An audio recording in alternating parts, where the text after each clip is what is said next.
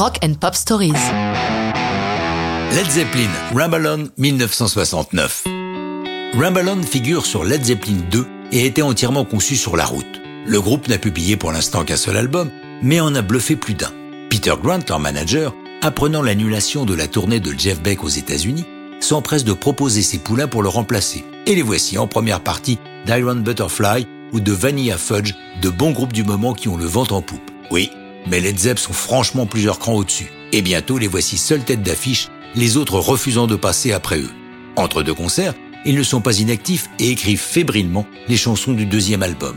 Ils ne font pas que composer, ils l'enregistrent aussi, de ville en ville, de studio en studio. Avec les concerts, ils sont chauds. C'est dans cette énergie qu'ils assurent les enregistrements, donnant à ce futur disque une puissance live. Ramble On, né au Juggy Sound Studio de New York. Pour le texte, Robert Plant est en plein trip Seigneur des Anneaux, le livre de Tolkien, sa Bible, et la chanson regorge de Hobbit, de Gollum et de Mordor. Ramblin' On, grosso modo, s'est allé de ci de là, comme un troubadour moyenâgeux. C'est exactement la philosophie de vie de Plant. Pour lui, il faut toujours aller de l'avant, il est la nostalgie. D'ailleurs, quand dans les années 2000, la rumeur courut que le groupe allait se reformer, il freina des quatre fers pour écarter le projet. Mais revenons à Rumble On. Lors de l'enregistrement, un petit mystère demeure.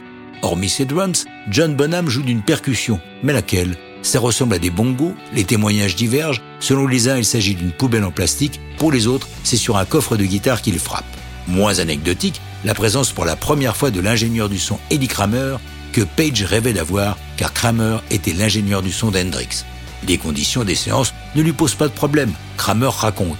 On a mixé certaines chansons dans les studios les plus bizarres qu'on puisse imaginer, des studios bon marché, mais à la fin, ça sonnait merveilleusement bien. Il y avait une unicité de son sur cet album parce qu'il y avait un type qui dirigeait et c'était Jimmy Page. Led Zeppelin 2 sort le 22 octobre 69. Pour la première fois, Led Zepp atteint le sommet du 8 américain et va conserver ce numéro 1 durant 7 semaines. Ils sont aussi numéro 1 en Grande-Bretagne où l'album demeurera dans les classements 138 semaines. Curieusement, ce classique du groupe ne sera que rarement joué dans les concerts.